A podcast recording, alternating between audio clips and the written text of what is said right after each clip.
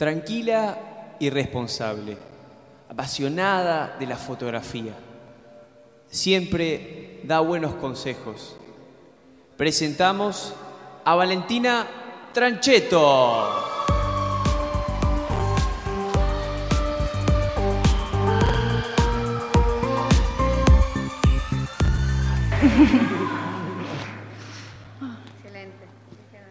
Levanten la mano los que le tienen miedo a la oscuridad.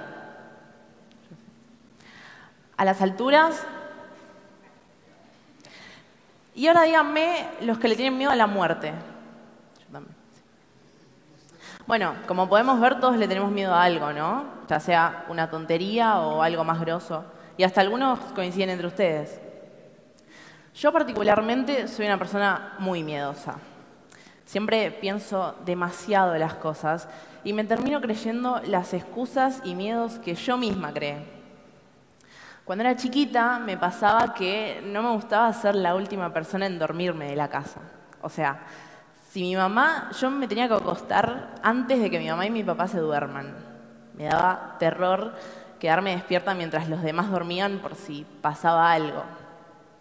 Pero después se me pasó. Ahora, de más grande, me da mucho miedo el mundo adulto. Estoy terminando el colegio y la vida me empieza a pedir un montón de cosas que yo no sé si voy a poder darle. Lo que más me costó durante la secundaria y me sigue costando hasta el día de hoy es manejarme sola. Tener que viajar sola, más específicamente. Me pasa que cuando estoy en la calle sola, pienso constantemente que me va a pasar algo. Me siento expuesta, vulnerable. La verdad es que contar esto que me pasa me da un poco de vergüenza, ya que supuestamente a mi edad no me tendría que dar miedo estar sola en la calle. Eso es algo que pasa mucho también. Se juzgan las inseguridades según la edad. Por ejemplo, si a los cinco años tenés miedo, está justificado porque es chiquito. Pero a los 18 años no, porque tenés una edad en la que ya tenés que madurar y bancártela. Pero eso no significa que no puedas sentir. El miedo, como la mayoría de los sentimientos, va variando la forma en que se presenta y cómo lo percibimos según la edad que tengamos. Hay una serie de pasos para superar un miedo. El primer paso es reconocer que tenemos miedo. Esto es lo primero que tenemos que hacer, ya que si no nos damos cuenta de lo que nos pasa o no lo queremos reconocer, es muy difícil poder trabajarlo. El segundo paso es evaluar cómo afecta en nuestra vida. Hay miedos que quizás no son muy grandes y no nos molestan en nuestra vida cotidiana. Por ejemplo, se puede vivir con miedo a la oscuridad o a las alturas, pero si el miedo ya se convierte en algo que condiciona nuestra vida, que no nos deja avanzar, que nos bloquea, es necesario trabajarlo. Porque cuando tenemos miedo, no podemos ser puramente quienes somos, ya que estamos reprimidos. Yo puedo mostrarme al mundo como una persona muy segura de mí misma, pero cuando tengo miedo paso a ser la otra yo, esa que solo yo conozco, mi versión más vulnerable que sostiene a la fuerte. El tercer y último paso es enfrentarlo. Y obviamente este es el punto más difícil, ¿no? Lo que pasa mucho es que pensamos demasiado las cosas y terminamos armando escenarios catastróficos mucho peores de lo que en realidad son.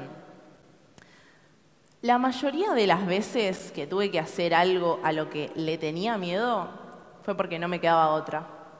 No había tiempo de hacerme la cabeza. Había una sola opción. Y ahí es cuando la vida sucede.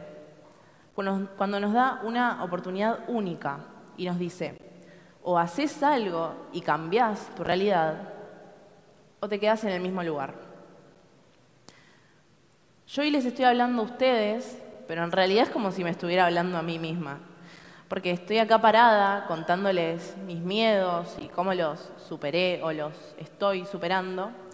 Y parece que la tengo re clara, pero yo también necesito escuchar esto. Muchas veces pensamos que todos saben todo y que uno es el único que está perdido. Pero en realidad nadie tiene idea de lo que tiene que hacer. Todos hacemos lo que podemos. Vamos improvisando en este juego de la vida que nos va proponiendo desafíos constantemente. Así que les digo que si tienen miedo de hacer algo, pero lo quieren hacer, que se animen, no lo piensen más, actúen por instinto y ahí se van a dar cuenta que no era tan terrible. Muchas gracias.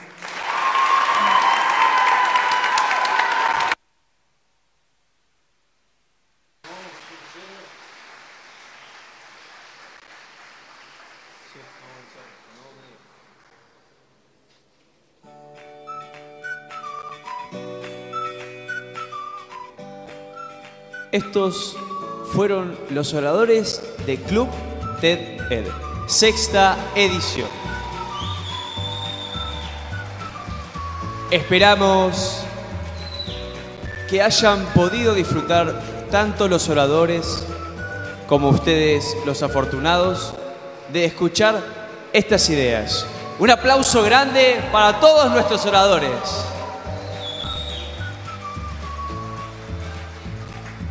Les agradecemos por formar parte de este momento tan especial a ustedes y a todo el equipo de producción. Y ahora sí, les deseamos unas muy buenas noches por parte de todo el equipo de clubes. Nos volvemos a encontrar el próximo año para seguir disfrutando de las ideas. Muy buenas noches.